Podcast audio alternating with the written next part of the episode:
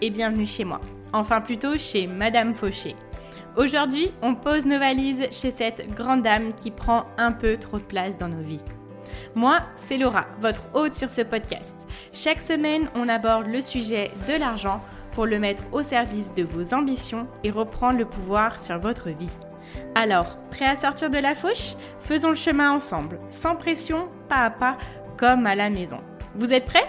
C'est parti Hello à tous, bienvenue dans un nouvel épisode du podcast de Madame Fauché. Je suis ravie de vous retrouver et aujourd'hui je voulais aborder un petit sujet, un petit sujet, un sujet qui euh, je pense peut être intéressant de savoir quand on démarre parce que j'aurais aimé avoir euh, euh, la Madame Fauché d'aujourd'hui qui me dirait Laura, Attention, il va y avoir ça, Laura, il va se passer ça, ne t'inquiète pas, tout va bien se passer. J'aurais aimé avoir quelqu'un qui me dit ça. Donc, j'espère pouvoir être votre petite voix intérieure qui va vous guider, qui va vous rassurer sur beaucoup de choses. Donc aujourd'hui, on va aborder 5 choses que j'aurais aimé savoir quand j'ai démarré mon aventure vers la liberté financière. C'est parti. Donc, première chose, c'est que l'on n'a jamais fini d'apprendre.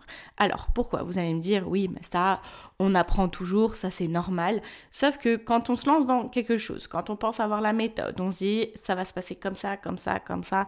Mais tout ne se passe pas toujours comme prévu. Et surtout que quand on se renseigne beaucoup sur l'argent, on trouve beaucoup de ressources anglo-saxonnes. Et il y a énormément de choses à adapter. Euh, moi, vous savez, mon gourou c'est Scott Pape. Et lui, il nous dit en 5 minutes, vous pouvez ouvrir un nouveau compte en banque, euh, vous êtes euh, dans votre date night avec votre amoureux, amoureuse, vous décidez de quel compte vous allez ouvrir. Et en 5 minutes sur une appli, vous ouvrez le compte. Hum, hum. Alors là, euh, si vous ne me voyez pas, enfin non, vous ne me voyez pas, mais je baisse mes lunettes au bout de mon nez et je vous dis que ce n'est absolument pas le cas en France. On a la chance ou peut-être la malchance, je ne sais pas, que en France l'administratif est très cadré, mais euh, c'est quelque chose du coup qui prend beaucoup de temps. Donc moi au lieu de prendre 5 minutes pour ouvrir un compte en banque, j'ai pris plutôt 3 semaines. Vous voyez, le temps d'envoyer des documents, de récupérer les documents qu'on me demande, etc. Voilà, je pense que vous connaissez la chanson et c'est pour ça que euh, cette partie était importante pour moi parce que euh, il n'y a rien de mieux que d'essayer, il n'y a rien de mieux que de se mettre à faire les choses. Quand on se dit, oh oui, ça va être simple, ça va être comme ci, ça va être comme ça, ou alors même on se dit, ça va être compliqué. Et quand on le fait, on se rend compte que c'est pas forcément si dur que ça. Mais c'est en faisant, du coup, c'est en se mettant en action que l'on prend notre vraie expérience et que l'on sait vraiment. Pour moi, la théorie, c'est très bien. J'adore euh, apprendre beaucoup, beaucoup, beaucoup sur plein de domaines différents. Mais il n'y a rien de mieux que de faire dans la vraie vie. Et c'est là que le savoir arrive et qu'on a de l'expérience à transmettre et que l'on sait vraiment de quoi on parle. C'est pour ça que par exemple, il y a beaucoup de personnes qui me demandent de parler d'investissement euh, dans la bourse, etc. Sauf que je pourrais en théorie vous dire euh, qu'est-ce que c'est, je pourrais en théorie vous, vous donner plein de choses, je peux faire des recherches, ça, il n'y a pas de souci. Sauf que je ne veux pas parler de quelque chose que je n'ai pas fait. Euh, parce qu'il y a tellement, tellement de composantes que je ne connais pas, que je n'ai même pas idée en fait qu'elles existent, que je ne veux pas vous parler de quelque chose que je, voilà, que je ne connais pas. Donc pour moi, il y a deux choses importantes. Il faut apprendre, donc la théorie, on prend de la théorie, on prend du savoir, on prend de l'expérience des autres. Ensuite, il faut expérimenter. Il faut se mettre en action et le faire pour nous-mêmes. Et je pense que c'est à ce moment-là qu'on a la différence entre les personnes qui attendent un petit peu et les personnes qui vont réussir vraiment. Parce que, par exemple, vous voyez, moi, à partir de l'année dernière, ça va bientôt faire un an que j'ai commencé à écouter énormément de podcasts. Vraiment beaucoup. J'en écoutais déjà un petit peu, mais à partir de l'année dernière, vous savez, on arrive bientôt à l'anniversaire du confinement, youpi. Euh, là, j'ai commencé à prendre le temps de faire du sport, de... et du coup, j'allais marcher chaque matin et j'ai commencé à écouter des podcasts. Et ce que je me suis dit, je me suis dit, Laura, ne reste pas juste en tant qu'auditrice. Fais ce qu'on te dit dans les podcasts et tu verras que ça va changer. C'est pour ça aussi que moi j'aime bien vous donner des méthodes concrètes à appliquer parce que euh, j'aime bien sortir d'un podcast et me dire j'ai ça à faire. Et si je fais ça, je sais que je vais avoir des résultats parce que cette personne qui m'a donné cette méthode-là, elle a eu les résultats à son tour, elle a testé cette méthode-là. Et clairement, moi, ce que j'ai fait, c'est que à chaque podcast que je trouvais très intéressant, qui m'apportait euh, des choses euh, concrètes à appliquer, je prenais des notes. Je prenais peut-être pas tout en notes, mais voilà, j'étais en train de marcher tranquillement et je sortais mon téléphone, dis ça, je vais le faire, ça, je vais le faire, ça, je vais le faire et je le mettais en application, peut-être pas tout de suite, mais je savais que c'était dans ma to-do et j'allais euh, du coup l'expérimenter dans la vraie vie. Je passais de la théorie à l'expérience. Alors je sais, bien évidemment, on ne peut pas tout faire, c'est totalement normal de vouloir faire des choix, des priorités, euh, voilà, c'est normal. Sauf que euh, si on passe notre temps à écouter des personnes qui nous donnent leur expérience et euh, qui nous donnent des méthodes, qui nous donnent des solutions, et qu'on est juste là à se dire Ah oui, c'est bien, ça a l'air super intéressant, etc. Et qu'à la fin, euh, on n'applique rien dans notre vie, on va juste avoir uniquement la théorie. Dans l'apprentissage, pour moi, il y a deux choses. La première chose, c'est l'état d'esprit. Et la deuxième chose, il y a la méthode, le concret. Moi, au début, ce que j'ai vraiment euh, commencé à apprendre dans l'argent, c'est l'état d'esprit. Je pense que c'est la première chose à changer, c'est nos comportements, nos croyances, etc. pour pouvoir avoir des bonnes actions à la suite. Alors oui, pour changer notre état d'esprit, ça se passe bien souvent dans la tête. On fait des connexions en fait d'un comportement vers un autre et on se dit ah je fais ça parce que ça, du coup si je fais ça, ça changera ça. Vous voyez, c'est à ce moment-là qu'on fait des connexions. Donc il n'y a pas forcément besoin de se mettre derrière une table et de se mettre à travailler. Même si dans l'épisode 27, je vous donne des vraies solutions pour pouvoir changer votre état d'esprit de façon permanente et de façon très très conséquente et très rapide. Mais voilà, ça on est d'accord, il n'y a pas forcément énormément de plans d'action pour, pour voilà, dans la vie quotidienne changer son état d'esprit. Ça passe beaucoup dans la tête. Mais après, quand on a l'état d'esprit, c'est pour ça que moi, il y a certains livres sur l'argent que je n'ai pas envie de lire parce que je sais que c'est beaucoup d'état d'esprit et que moi, c'est bon, j'ai compris la leçon.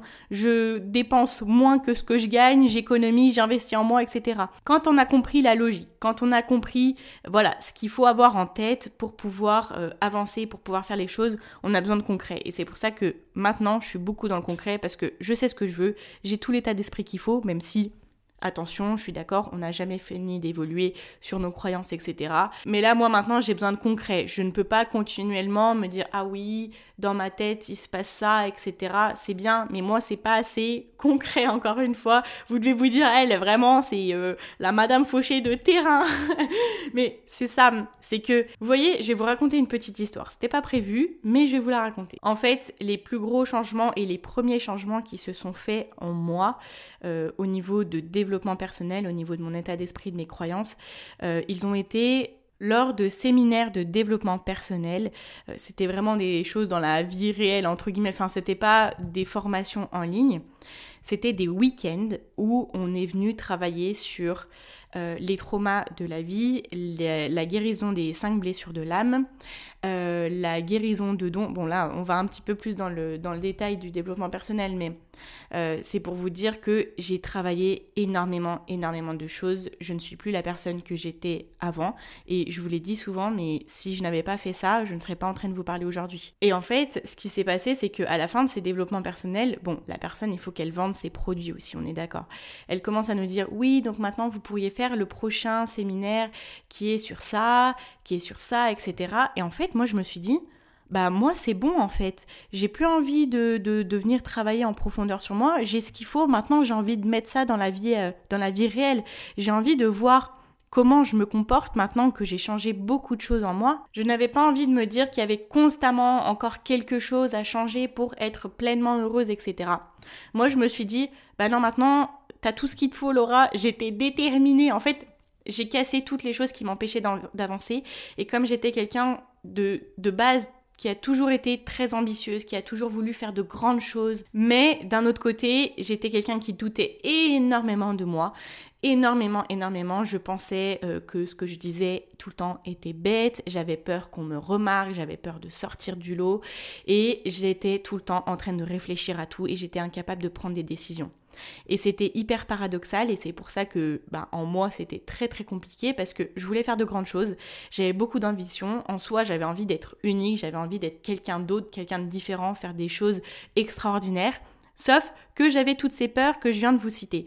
Et quand je les ai toutes fait tomber, je me suis dit, moi c'est bon, j'ai plus, pardon, excusez-moi pour vos oreilles, je me suis dit, moi c'est bon, j'ai plus besoin de, faire d'autres choses, j'ai envie de le faire dans la vie réelle, j'ai envie d'avancer maintenant, j'ai envie de le faire. Donc c'est comme ça que j'ai commencé à appliquer des choses dans la vraie vie et de mettre en place. Et tout ce qui est mindset, Bien sûr, j'en consomme encore beaucoup, mais je prends vraiment un gros travail sur moi pour appliquer les choses dans le quotidien. Je ne veux pas être spectatrice de mes changements, je veux être actrice de mes changements. Et donc c'est ce qui va conclure cette partie qui a été euh, assez longue, beaucoup plus longue que ce que j'avais prévu. Du coup, on n'en finit jamais d'apprendre. Ça, on est vraiment d'accord. Mais il faut mettre en application ce que l'on apprend et c'est comme ça que l'on va évoluer. On teste, on fait les choses. Si ça fonctionne pas, c'est pas grave, mais au moins on saura. Ok, ça, ça n'a pas fonctionné, je peux le ranger dans une boîte et je peux passer à autre chose. Et du coup, c'est ce qui nous amène à la deuxième partie qui vient assez logiquement. C'est ok de changer de direction. Alors, attention. changer de direction, oui, mais je vous en ai parlé un petit peu dans le précédent épisode où je vous ai parlé du fait d'investir en moi, de vouloir déléguer, etc. pour pouvoir euh, avancer, évoluer. C'est des choses que je n'avais pas forcément inclus dans mon budget, que je n'avais pas prévu dans mon année. Alors euh, oui, oui, je n'avais pas prévu ça. Moi, j'avais mon modèle que j'utilise, le modèle qui est tiré de la méthode de Scott Pape. Je vous invite à aller l'écouter dans l'épisode numéro 3. Et ce que je vous disais, c'est que ce modèle-là, il n'était pas adapté aux entrepreneurs, donc j'ai dû venir le maler et essayer de, l'adapter à moi et à ce que je veux faire. Donc j'utilise toujours cette méthode-là, mais sous le modèle entrepreneur. Et au début, ça fait peur parce qu'on se dit, ça c'est une méthode qui fonctionne. Euh, je sais que les personnes peuvent arriver à avoir leur liberté financière grâce à ça, etc., sur le long terme, blablabla. Mais quand on vient adapter les choses et quand on vient surtout investir en soi, investir dans son business, on sort l'argent. Donc on se dit, ah bah J'essaye d'économiser, j'essaye d'avoir mon filet de sécurité, etc. Mais par contre, je suis obligée d'aller piocher dedans, donc ça fait peur et c'est un petit peu paradoxal. Et moi, ce que je me suis dit, une chose, c'est que du moment que j'ai ma vision, du moment que je sais où je veux aller, du moment que je sais que ce que je fais aujourd'hui, même si ce n'était pas prévu, m'amène à ma vision et mon objectif long terme à un an, trois ans, cinq ans et dix ans. C'est bon en fait. Et ça se trouve, si j'étais restée dans le modèle d'avant, je ne serais pas arrivée à mon objectif. Il y a forcément besoin de changer les choses au fur et à mesure. Parce que quand on démarre, on n'a pas toutes les informations qu'on a six mois après. Voyez, je n'aurais jamais pensé, quand j'ai commencé le podcast il y a ça bientôt 7 mois, que aujourd'hui je fasse ce que je fais actuellement. Donc c'est ok de changer de direction du moment que le terminus est toujours le même et que notre direction nous y amènera. Et moi, ce que je me dis, c'est qu'aujourd'hui, comme je sais ce que je veux, je me fais extrêmement confiance dans euh, ma faculté à déterminer les opportunités, enfin si les opportunités qui se présentent à moi sont cohérentes et vont m'amener à ça en fait. Ok, on arrive à la troisième partie qui est il faut être ok d'avoir moins pour avoir plus. Et c'est un petit peu ce dont euh, je vous parlais juste avant quand je vous parle de quand j'investis, je me dis ah bah il faut que j'aille piocher sur mon épargne que j'essaye de constituer et j'essaye de faire grandir. C'est un petit peu paradoxal parce que la liberté financière, c'est avoir de l'argent de côté, c'est avoir six mois euh, de filet de sécurité, donc six mois de dépenses journalières qui nous permettent, par exemple, de si on veut arrêter un emploi, si on veut changer de vie, etc. Au moins, on a six mois de côté et on est tranquille. Ça nous permet tous les matins de nous réveiller de nous sentir libres, de quitter une situation qui ne nous convient pas. Sauf que quand on choisit la voie de l'entrepreneuriat, alors que, que l'on soit salarié et que l'on décide, par exemple, d'investir dans l'immobilier, d'investir dans d'autres choses ou que l'on soit entrepreneur et que l'on veut investir dans notre propre entreprise, dans tous les cas, on investit une première chose qui est notre temps. Et il y a également le fait que l'on doit obligatoirement venir investir financièrement. Mais il faut bien se dire que le mot investissement, c'est pas dépense. Une dépense, c'est quelque chose que l'on sort, on, sort de l'argent et l'argent n'est pas perdu parce que bien évidemment on a quelque chose de matériel ou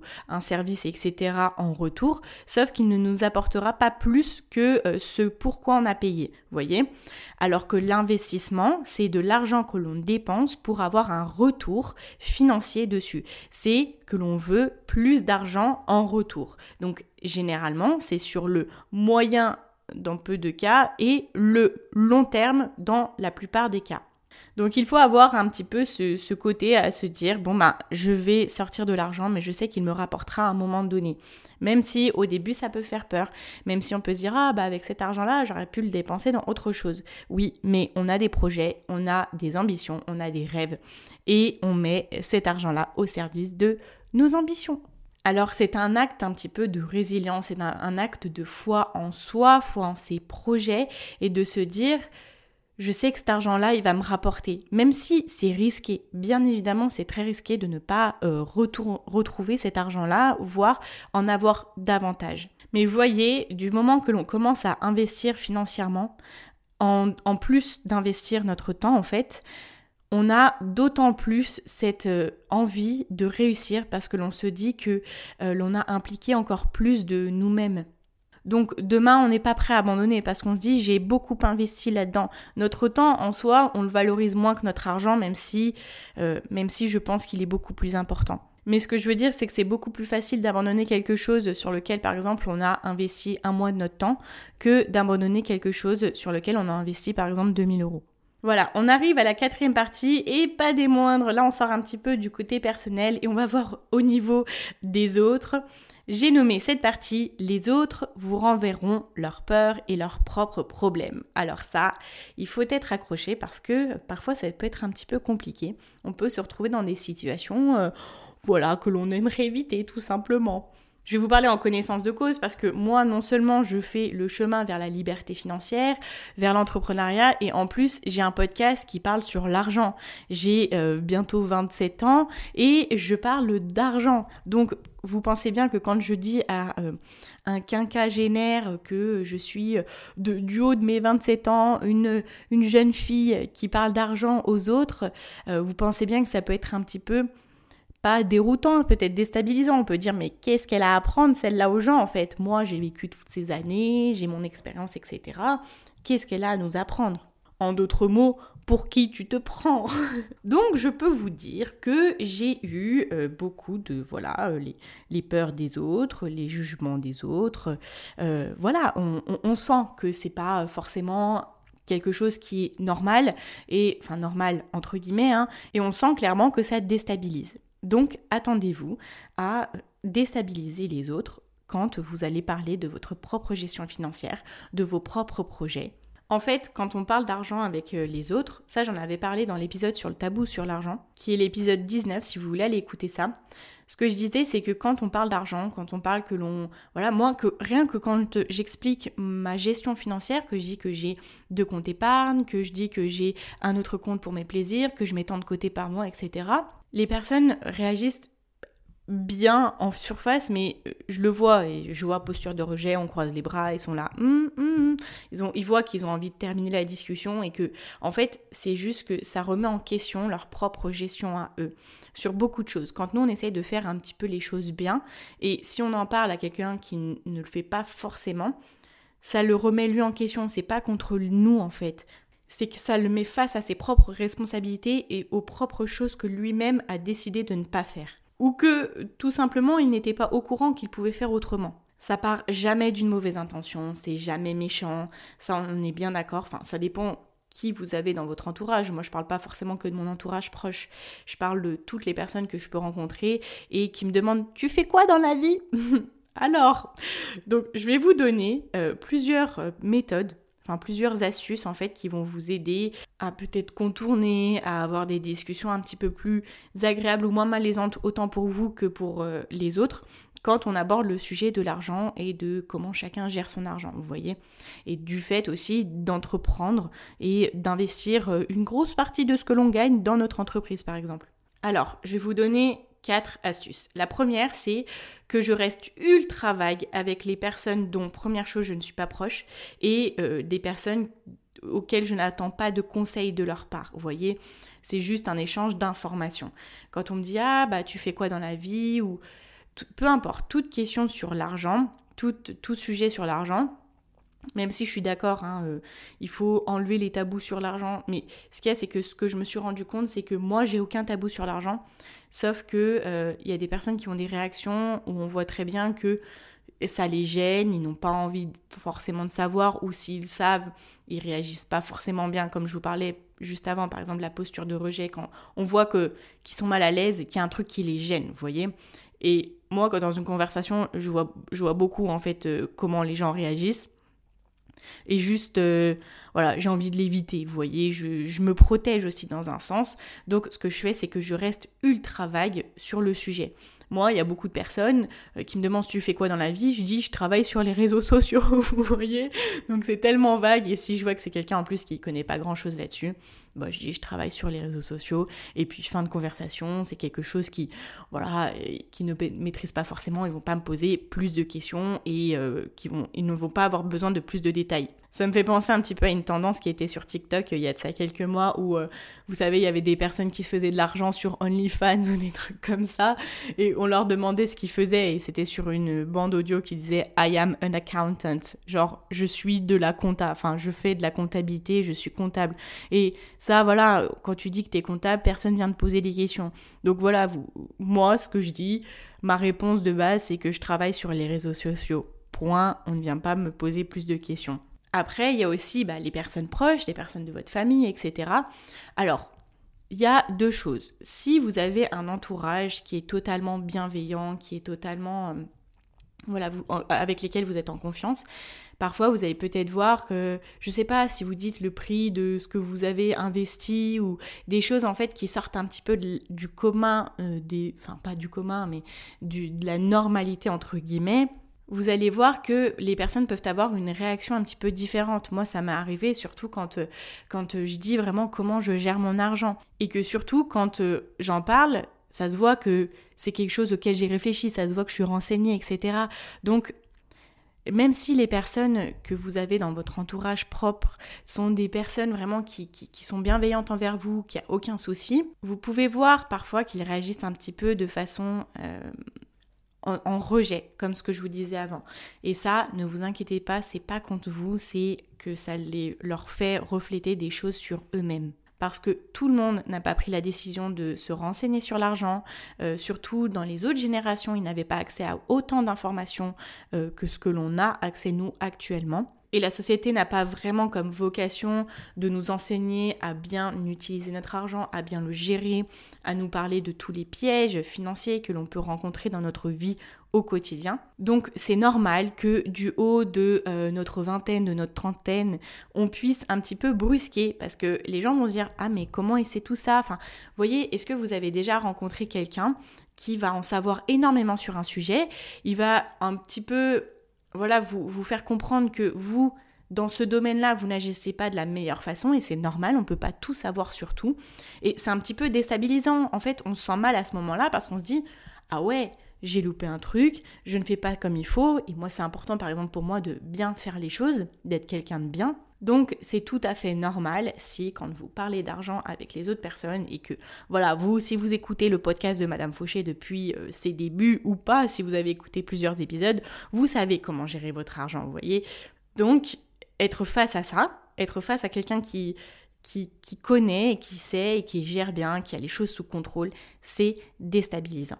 Donc voilà, juste pas de panique, ne vous inquiétez pas si les personnes de votre entourage proche réagissent de façon un petit peu bizarre, en retrait.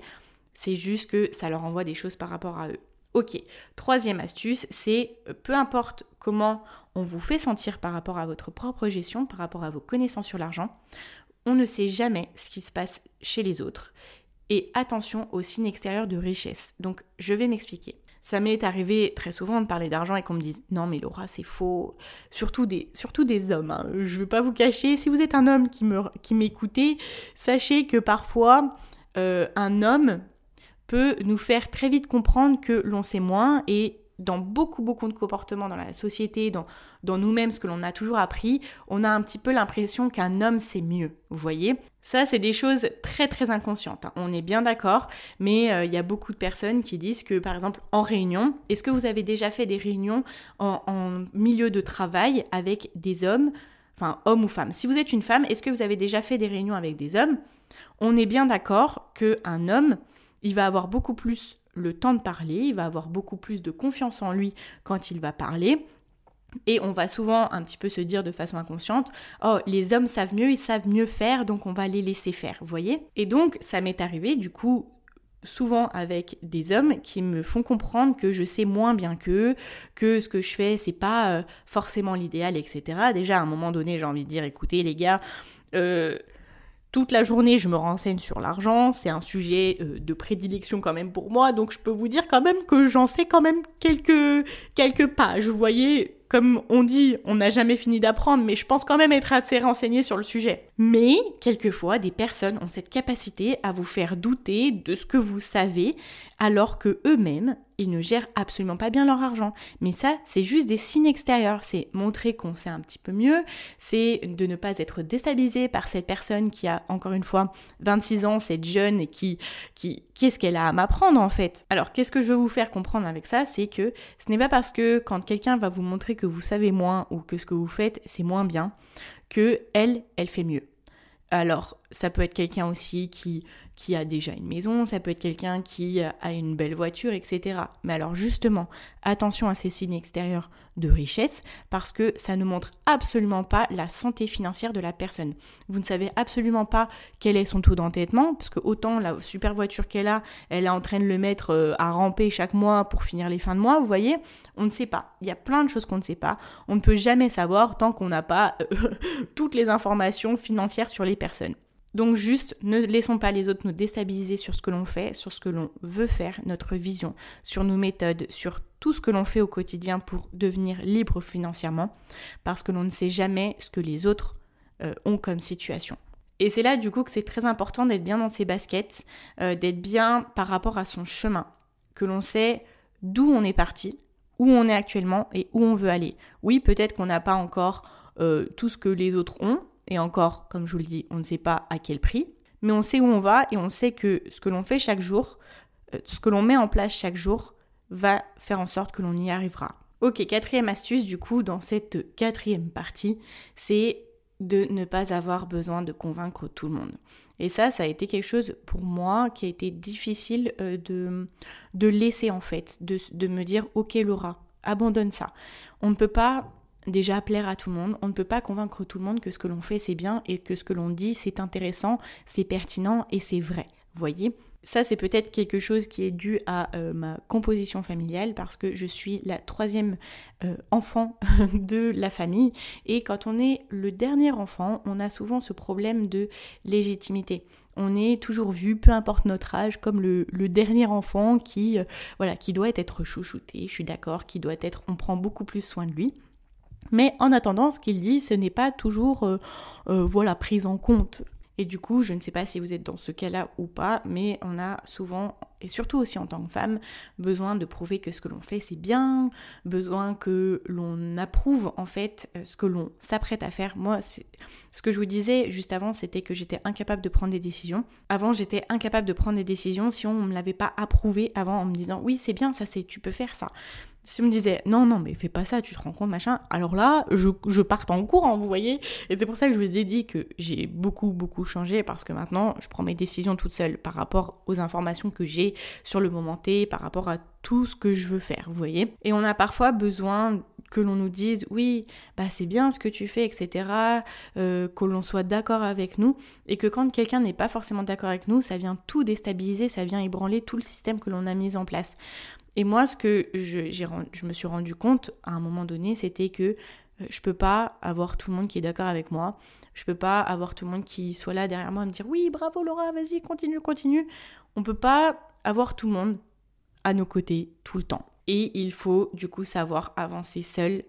Et ça, ça vient avec quoi? La vision c'est toujours la même chose, je vous bassine avec ça, je suis désolée, mais quand vous avez votre vision, vous savez ce que vous voulez faire et vous savez que peu importe ce qu'un tel va dire alors qu'il y connaît rien du tout sur ce que l'on fait, euh, vous savez que même s'il vous dit quelque chose, ça va pas vous changer votre vie, ça va pas vous changer vos projets, ça va rien changer. Et donc de le convaincre que ce que l'on fait est bien et que ce que l'on sait est juste, ça n'a plus aucune importance. Et c'est là du coup que l'on devient indépendant et que l'on sait prendre des décisions par nous-mêmes par rapport à ce que l'on veut vraiment et par rapport à ce qui est juste pour nous. Donc ça, dans le domaine financier, bien évidemment, mais ça peut aussi inclure tous les domaines de votre vie. Et du coup, on arrive à la cinquième étape qui est que tout n'est pas fait pour tout le monde et ce n'est pas grave. Quand on commence à se renseigner sur l'argent, il y a quand même énormément de choses, même si on est sur un sujet ciblé, on peut faire de l'investissement en bourse, des crypto-monnaies, on peut investir dans l'immobilier, on peut créer une entreprise, on peut mettre de côté, on peut euh, faire tellement de choses en fait que euh, on peut être un petit peu submergé et on a envie de tout faire au départ. On se dit si je fais pas ça, eh ben ça veut dire que je fais pas tout ce qu'il faut pour pouvoir euh, faire en sorte que ma liberté financière arrive plus vite et arrive de façon sûre. Mais ce que j'ai bien appris au fur et à mesure et ce que j'aurais aimé dire à la Laura d'il y a 2-3 ans quand j'ai vraiment pris en règne tout ça, euh, pris, je sais pas si c'était une expression, mais c'est pas grave, je pense que vous avez compris.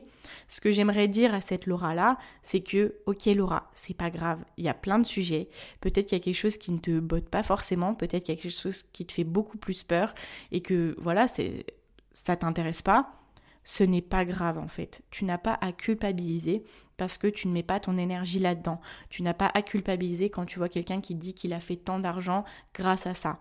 Si ça ne t'intéresse pas, ne le fais pas, c'est pas grave, il y a beaucoup d'autres choses. Donc par exemple, l'immobilier, j'ai choisi de ne pas le faire pour l'instant parce que tout simplement déjà j'ai pas un, statut professionnel qui va m'aider à avoir ça beaucoup plus facilement. Donc je l'ai mis de côté en fait. J'ai des livres là-dessus, etc. Parce que je m'étais dit oui, il faut que je me renseigne là-dessus, il faut que je le fasse. Mais en fait, bah non, c'est pas le moment, c'est pas le moment pour moi, j'en ai pas l'appétence. Donc je passe à autre chose et je me focalise sur ce qui m'intéresse. Le chemin vers la liberté financière est assez long et tumultueux comme ça pour avoir à s'embêter avec des choses qui ne nous intéressent pas. Parce que quand on se met sur des choses qui ne nous intéressent pas, dans un domaine qui sort un peu du commun, où on n'a pas forcément beaucoup de personnes à côté de nous qui ont l'expérience, qui peuvent nous appuyer, nous soutenir, ben on va pas tenir en fait. Et c'est pour ça que ben moi là où je me retrouve le mieux, c'est constituer mon budget, avoir une structure qui fonctionne sans que j'ai besoin de l'utiliser, enfin besoin euh, de travailler dessus, et investir dans l'entrepreneuriat parce que c'est ce que j'aime en fait.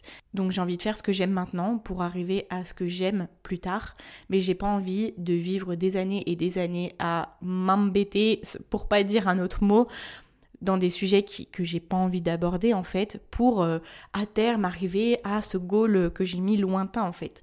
Non, le bonheur il est là, il est maintenant, il est dans deux mois, il est dans six mois, il est dans un an, etc. Chaque palier de notre vie est important. Il faut prendre soin du fait que l'on est heureux dans chacun d'entre eux. Alors, si l'on doit résumer ces cinq euh, choses que j'aurais aimé savoir quand j'ai démarré ma route vers la liberté financière, c'est première chose, on finit jamais d'apprendre et il est important de mettre en application ce que l'on apprend pour pouvoir avoir les vraies connaissances. Ensuite, deuxième chose, c'est ok de changer de direction. Tant que l'on a le terminus en, place, qu'il est bien défini et que l'on sait qu'il est juste pour nous, tant qu'il est en place, on peut prendre n'importe quelle route. J'ai envie de vous sortir une petite phrase qui est connue et qui est vieille comme le monde sûrement. Tous les chemins mènent à Rome, tant que l'on va à Rome. Voilà, je vous ai fait un petit remake. Mais voilà, tant que vous savez que vous allez à Rome, peu importe où vous partez, d'où vous partez et quel chemin vous prenez, si vous savez que vous voulez y aller, vous y arriverez. Ensuite, troisième chose, c'est qu'il faut être prêt à avoir moins pour avoir plus. Surtout dans l'entrepreneuriat, il faut savoir investir en soi, investir de son temps et de l'argent. Ensuite, troisième chose, c'est que les autres nous renverront leur, leur peur et leurs propres problèmes. Donc ne soyons pas déstabilisés par la réaction euh, de ceux qui nous entourent. Et cinquième chose, tout n'est pas fait pour tout le monde et il faut savoir ce qui nous plaît vraiment. Et si on fait ce qui nous plaît, on arrivera à ce que l'on veut sans problème parce que l'on aura eu euh, l'énergie, la motivation au quotidien pour pouvoir le mettre en place. Voilà, bah écoutez, j'espère que vous avez passé un beau moment. Euh, j'ai été ravie de vous parler de ça. Euh, voilà, si ça peut vous donner un petit coup de boost pour plein de choses et juste vous dire, c'est pas grave si les choses ne se passent pas comme prévu. C'est pas grave si les autres ne réagissent pas comme prévu. Tant que voilà, vous êtes au clair dans ce que vous voulez, tant que vous êtes droit dans vos baskets et que euh, ce que vous faites au quotidien vous plaît, tout fonctionnera, croyez-moi. Je voulais prendre aussi un petit moment pour vous remercier de vos retours à chaque fois après mes podcasts. Ça me fait vraiment un immense plaisir du coup de discuter avec vous. Vous savez pas vraiment combien ça me booste et, euh, et c'est pour ça en fait que je fais le podcast, c'est pour euh, vos retours, c'est pour aider, euh, pour vous aider en fait. Et à chaque message que je reçois, je me dis ah bah là, c'est là que je vois que je suis bien dans mes baskets et que, et que je suis sur ma voie et que ce que je fais en fait c'est juste avec moi et j'espère juste avec les autres enfin plutôt juste pour les autres. Mais euh, voilà, je voulais vous remercier encore une fois, donc euh, n'hésitez pas si euh, voilà vous avez une réaction ou si vous avez envie de vous de me partager votre histoire, je serais ravie de, de discuter avec vous. Donc vous pouvez venir m'en parler sur Instagram. Mon nom est Madame Fauché comme le nom du podcast. Si cet épisode vous a plu, je vous invite à venir mettre une note de 5 étoiles sur Apple Podcast ou un commentaire, ça m'aide beaucoup. Et sinon, à vous abonner sur la plateforme de votre choix. Je vous dis à très vite pour un nouvel épisode du podcast de Madame Fauché. Et en attendant, n'oubliez pas que vos ambitions n'attendent pas. Ciao ciao